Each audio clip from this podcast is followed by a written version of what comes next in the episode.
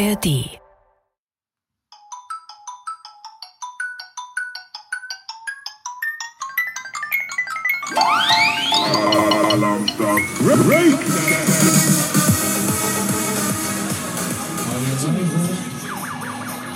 Bevor es losgeht mit den Jugendlichen im Flugmodus, gehe ich an einen Ort meiner Jugend. Übersteuerte Popsongs, hallige Ansagen von hyperlässigen Rekommandierern, Neon-Airbrush-Motive von Michael Jackson und der Freiheitsstatue, blinkende Lichter vorm Nachthimmel, damit es auch keinem einzigen Sinn und Sinnesorgan entgeht. Hier wartet das Glück.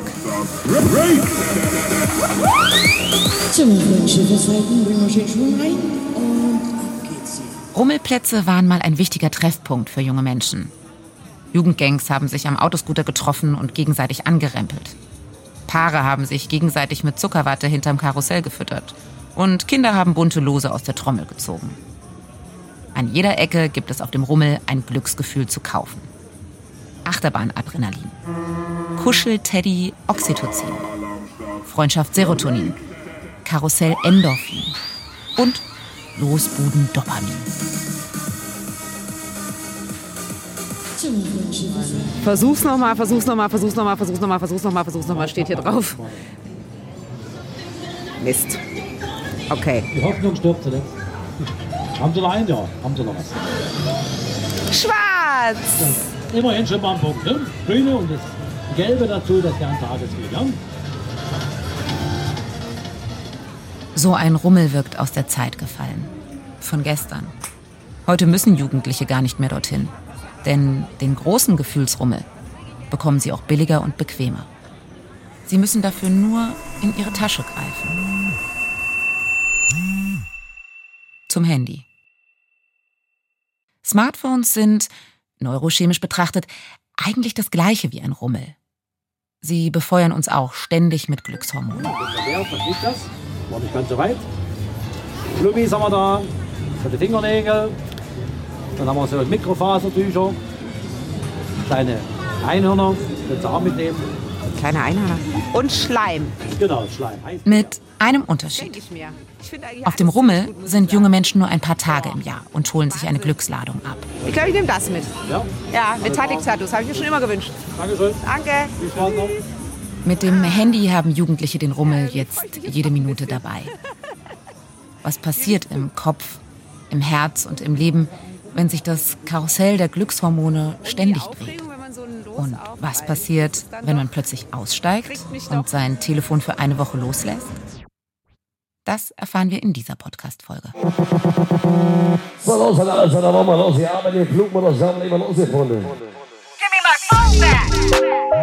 Flugmodus.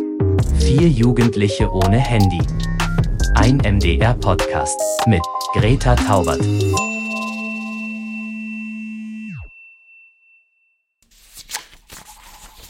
Liebes Tagebuch, heute mussten wir unsere Handys abgeben. Ich habe mich sehr auf das Experiment gefreut, da es für mich das erste Mal war und ich gespannt bin, was sich in meinem alltäglichen Leben so verändert. Das ist Hava. Ihr habt sie in der ersten Folge schon kurz kennengelernt. Sie fotografiert gern Wolken. Ihr erinnert euch. Hava hat wie andere SchülerInnen am beruflichen Schulzentrum Karl August Lingner ihr Handy in den Schultresor eingeschlossen.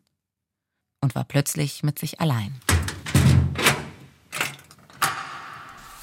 Es war heute sehr ungewohnt, nach Hause zu laufen. Nach meinem Handy gesucht habe ich eher nicht.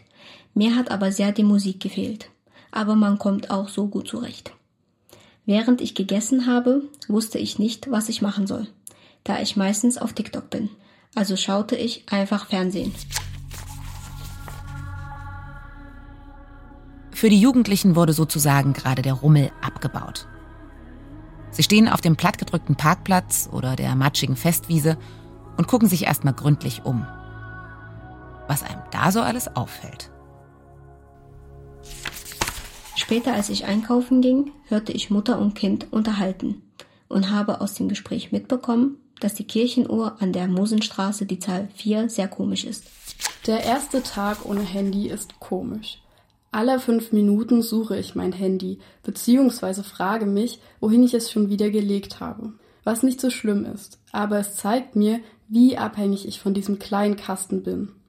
Und das ist Heidi, die ihr Handy eher als pragmatisches Hilfsmittel beschreibt. Aber am ersten Tag auch merkt, es hilft eben doch bei so einigem. Vor allem dem Kampf gegen die Langeweile. Ich habe Kreuzworträtsel besorgt, mehrere Bücher zurechtgelegt und meine alten Gitarrenhefte herausgekramt. Dennoch habe ich Langeweile. Allein heute habe ich schon mein Zimmer sowie meine Küche komplett aufgeräumt, mit Staubsaugen und Fensterputzen inklusive. Meine Mitbewohnerin wird sich freuen. Ich mache mir ein wenig Sorgen, wie der Rest der Woche verlaufen wird, wenn ich schon heute alles aufgeräumt habe. Ich bin allein zu Hause. Zum Lesen habe ich keine Lust und meine Schallplatten kenne ich auch schon in und auswendig. Mir fehlt das Internet ein bisschen, die vielen Neuigkeiten und Informationen, die auf mich einströmen würden. Irgendwie habe ich das Gefühl, mehr Zeit zu haben. Mir fehlt eine Aufgabe, obwohl ich mit Telefon weder weniger Zeit noch mehr Aufgaben hätte. Komisch. Die zwei Stunden mit meinem Telefon würden in Sekundenschnelle vergehen.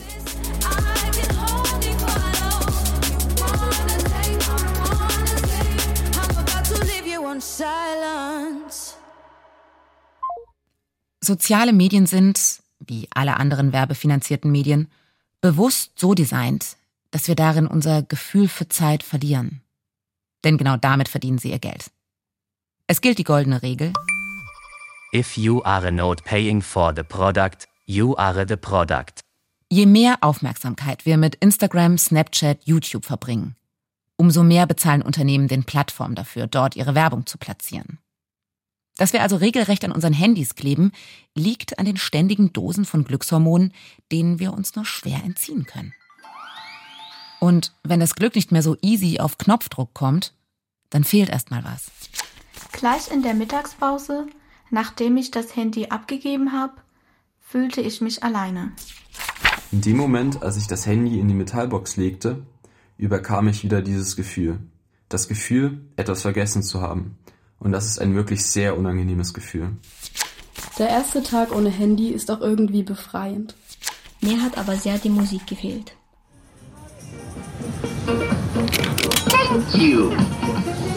Der Arm ist doch eigentlich ganz. Oh nein! Oh, das war so knapp. So schnell, schon vorbei. Ich sollte es nochmal probieren, glaube ich. Ich hatte ihn doch fast. Damn. Warum ist es so reizvoll, nach einem Stofftier mit einem Greifarm zu angeln? Aus dem gleichen Grund, warum es so reizvoll ist, sich durch den Feed von Facebook, Instagram oder TikTok treiben zu lassen. Beides hat mehr miteinander zu tun, als man glaubt. Weil wir neugierig sind und Überraschungen nicht widerstehen können. Seit Aristoteles wissen wir, die Veränderung ist das Wesen der Natur. Und seit Darwin wissen wir, wenn Lebewesen sich nicht ständig mit Neuem auseinandersetzen und daran anpassen, sterben sie vermutlich aus. Damit sich also der Mensch ständig an neue Gegebenheiten anpasst, belohnt uns das Hirn, wenn wir etwas Neues oder Überraschendes erleben. Mit Dopamin. Macht er? Jetzt geht's los. Ja. Mal gucken, ob ich ihn jetzt vielleicht greife. Während ich so vor dem Automaten mit dem Greifarm stehe, muss ich an ein mittlerweile legendäres Experiment denken. Das hat der Neurowissenschaftler James Olds im Jahr 1954 in Kanada durchgeführt.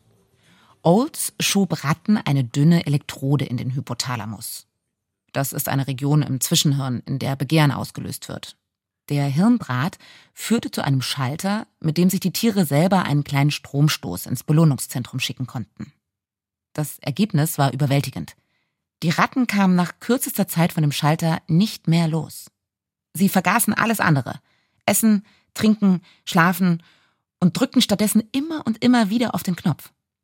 Bis zu 6000 Mal pro Stunde klickten sie darauf. Was trieb die Tiere dazu, sich fast zugrunde zu richten? Old sagt, das Hirn merkt sich, wenn es mit Dopamin geflutet wurde. Es will nicht nur Neues, es will gute Erfahrungen auch wiederholen so oft wie möglich. Besonders Kinder und Jugendliche lieben lustvolle Wiederholungen und können nur sehr schwer davon lassen.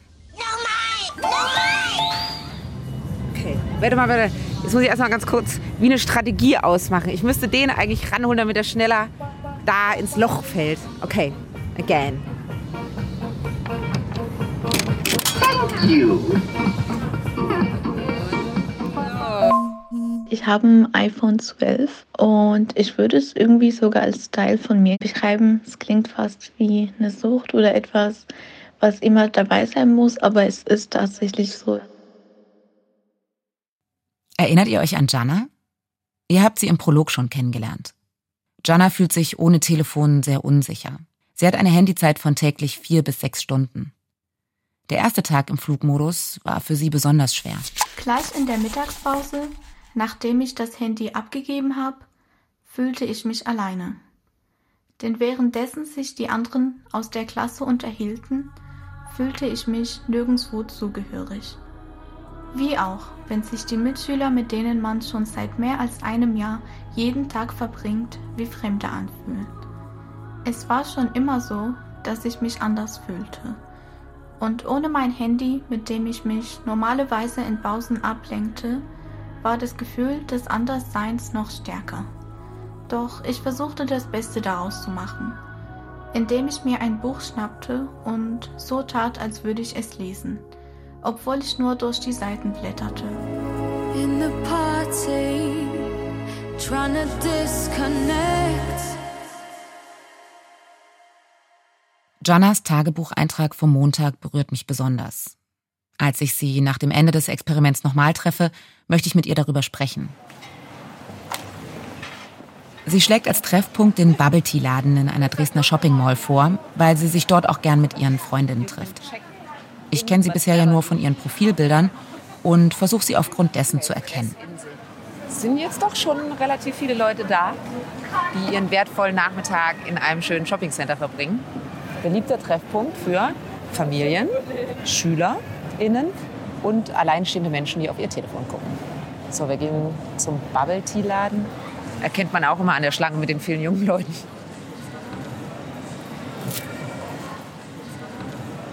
Ah, hi. Na, ich bin Greta. Ich bin die Jana, hallo. Hi. Ich war ein bisschen eher da und habe in den Läden schon mal ein bisschen geschaut, aber habe mir noch nichts mitgenommen. Oh, da kannst du mir nachher dann gleich mal zeigen, was du dir so rausgesucht hast. Interessiert mich sehr. okay. Es waren sogar ein paar Sachen, die ich auf Insta zum Beispiel gesehen habe, also auf Instagram, die mich so ein bisschen inspiriert haben. Und da habe ich gleich in den Läden geschaut. Normalerweise bestelle ich auch ganz viel online. Also auch die Woche hatte ich ein bisschen was bestellt. Deswegen dachte ich, okay, ich probiere es jetzt noch nicht an. Ach so, zu Hause hast du aber noch nicht die neuen Sachen anprobiert, die schon da sind, oder was? Doch, aber ich kann mich immer schlecht entscheiden und deswegen brauche ich da Zeit für. Also ich habe die schon anprobiert, aber ich weiß noch nicht, ob ich die behalte. Und ähm, so im Verhältnis, wie viel kaufst du online und wie viel so in so einer Mall hier? Also online schon deutlich mehr, auf jeden Fall. Ich mag es, um ehrlich sein, auch nicht so gerne hier in der Stadt. Also am Wochenende zum Beispiel nicht so gerne, weil es immer ziemlich voll ist. Oder wenn ich die Zeit nicht habe, dann eher online. Ja. Um ehrlich zu sein, lasse ich die Pakete mittlerweile in eine Backstation oder ähnliches schicken, damit meine Eltern nicht mehr so viele Fragen stellen. Aber es fühlt sich schon toll an. Also um sich einfach zu freuen, falls zur Zeit irgendwie nichts anderes Schönes passiert. Aber ich bin auch nicht stolz darauf, weil man freut sich ja nur für kurze Zeit. Vielleicht eine halbe Stunde, eher nicht. Je nachdem auch, wie viel bestellt wurde, ja. Wow, crazy. Während Jana und ich durch das Kaufhaus schlendern, erzählt sie sehr offen über das ständige Verlangen, online zu sein, online einzukaufen, online sich mit anderen zu verbinden. Der süße Bubble Tea haut bei mir zusammen mit der knalligen Shopping Mall voller Werbung und Lichter und Gerüche ganz schön rein. Ich, ich äh, nuckel mich so langsam rein. Ja. Ich glaube, man kann sich dran gewöhnen. Mhm. Ein ulkiges Gefühl, wenn das so aufplatzt im Mund. Zucker. Die nächste Sucht. Mhm. Ist vielleicht ein bisschen anfällig dafür. Ist Zucker? Nee, für insgesamt ein bisschen so einen schnellen, den mhm. schnellen Kick. Ja, voll. Vor allem auch was Shopping angeht, da habe ich auch letztens mit meinem Lehrer darüber geredet, weil ich oft davon erzählt habe, dass ich irgendwie ständig was einkaufe. Und da hat er mich gefragt, wo das herkommt, warum ich ziemlich oft bestelle. Und da muss ich daran denken, dass mein Vater uns zum Beispiel als Kind oft ähm, nur mit finanziellen Sachen oder mit Geld oder Geschenke oder so überrascht hat. Und er war sonst nie der Vater, der für uns da war. Deshalb ähm, bin ich da vielleicht jemand, der sich über materielle Sachen eher freut. Jana taucht täglich stundenlang bei Instagram ab. Sie kann weder den schönen Bildern noch den schönen Sachen lange widerstehen. Das Umfrageinstitut Polfisch hat vor zwei Jahren 1500 Jugendliche in Frankreich und den USA befragt. Seid ihr Social Media süchtig? Zwei Drittel sagten dort ja.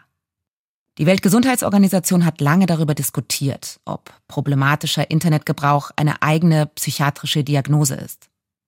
Bislang steht nur Videospielsucht im Diagnosehandbuch. Ob unkontrollierbares Online-Shopping und endloses Scrollen bei Instagram auch eine eigene Suchtkategorie sind, ist unter Expertinnen umstritten. Zum einen haben nur etwa fünf Prozent der Kinder eine wirklich gesundheitlich riskante Internetabhängigkeit und zum anderen finden junge Menschen da oft selbst heraus, wenn sich ihre Lebensumstände ändern. Es ist mittlerweile abends und ehrlich gesagt hätte ich nicht gedacht, dass ich mein Handy so sehr vermissen würde. Ich kann nicht genau beschreiben, was mir fehlt denn es ist ein komisches Gefühl, was ich empfinde. Es ist ein bisschen so, als wäre man auf Entzug. Dieses schmerzliche Gefühl, von dem Jana und die anderen erzählen, ist kein Zufall. Es wurde bewusst erschaffen. Ich bin über Bücher, Interviews und Videos der Spur des Dopamins bis zum Ende gefolgt, um herauszufinden, wer für Janas Abhängigkeit verantwortlich ist. Die Spur führt an den Campus der Stanford University. Es sind die Nullerjahre. Auf dem Campus geht ein Raunen um. Es gibt da ein neues Labor für Persuasive Design. Ein Ort, an dem Studierende lernen können, wie sie mit Technologie menschliches Verhalten verändern können. Das Mastermind dahinter? Professor Brian Jeffrey Fogg. Er ist eigentlich ein sehr herzlicher Mann. Manchmal spielt Professor Fogg Ukulele am Anfang seiner Kurse. Er bringt auch gern mal einen Plüschaffen mit in den Unterricht. Seine Seminare findet man heute noch im Internet. So just do a thought experiment with me. Uh, your mobile phone rings and you don't answer it because.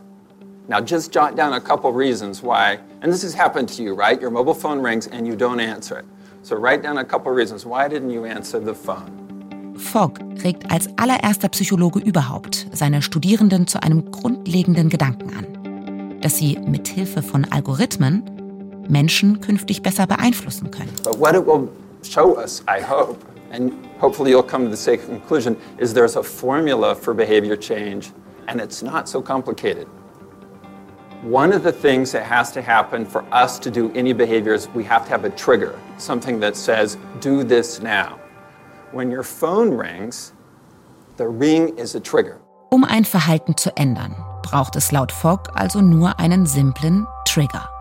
Das Klingeln eines Telefons, ein anderer Ton des Handys oder dieser kleine rote Kreis an einer App, der anzeigt, wie viele Meldungen du vermeintlich verpasst hast. Ob du sie öffnest und auf die App gehst, hängt dann wieder von zwei Dingen ab. Okay, the other hand, right? Okay, whew, we did it, we're done. So what you have there, the first one is an ability factor. The phone rings, I hear it, I'm in the shower, I can't really do it, so that's ability. The second one is the phone rings, I look at it, it's like, eh, I don't really want to talk to them, that's motivation. So right there, boom, done. Ob wir einem Trigger nachgeben, hängt also davon ab, ob wir es wollen und ob wir es können. In Professor Fox vielbesuchten Kursen lernen ganze Generationen späterer Silicon Valley Shootingstars, wie sie Menschen befähigen und motivieren, dem Trigger zu folgen. It's that simple. For a behavior to happen, three things have to come together at once. And so I gave it a name. I call it the fog Behavior Model. Trigger, you have to have the ability to do it, and you have to have the motivation to do it. Those three things happen, have to happen at the exact same moment. And if any one of those things is missing, it won't happen. In späteren Interviews rechtfertigt er sich, dass er ja nicht hätte ahnen können, wer da in seinem Hörsaal sitzt. Unter anderem auch Mike Krieger, der Mitbegründer von Instagram. Der wendet das Gelernte direkt an und designt die App bewusst so, dass uns Push-Notifications, ein sich ständig verändernder Stream, Vorschläge von möglichen neuen Freundinnen und nur 24-stündigen Insta-Stories suggerieren, wenn du nicht hier bist, dann verpasst du was. Trigger. Mit nur einem Wisch ist Jana auf einer Oberfläche, die sich intuitiv bedienen lässt. Ability.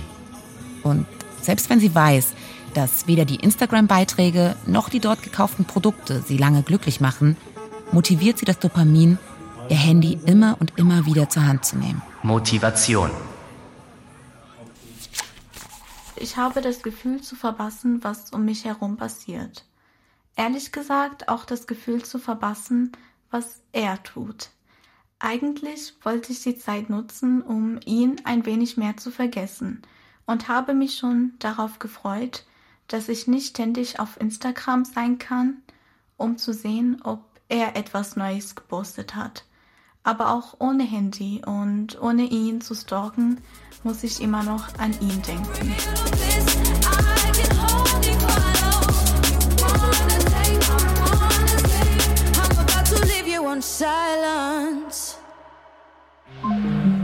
In der nächsten Folge von Flugmodus kommen unsere SchülerInnen auf dem harten Boden der Realität an. Sie fragen sich, wie zum Teufel kriege ich ohne Smartphone mein Leben auf die Reihe?